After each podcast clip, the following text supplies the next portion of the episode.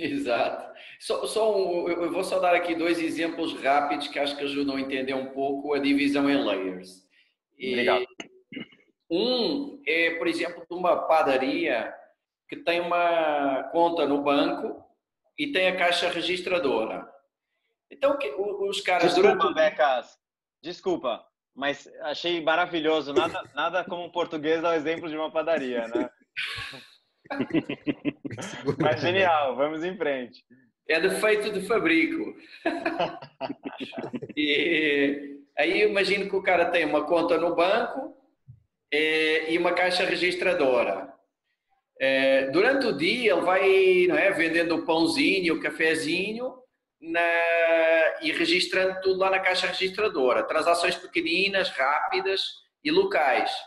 Chega ao fim do dia, ele pega no valor, na diferença entre o, o valor com que começou o dia e com que terminou e põe no banco. Ou seja, o banco é blockchain. Ele fez uma transação no dia inteiro. A caixa registradora é um segundo layer, que pode ser feito de várias formas. Neste caso, ele tirou um pouquinho da blockchain, fez várias coisas com esse pouquinho e chegou ao fim do dia e reconciliou. Só que esse pouquinho, que ele várias vezes transacionou, também foi parar ao bolso de pessoas, veio do bolso de pessoas.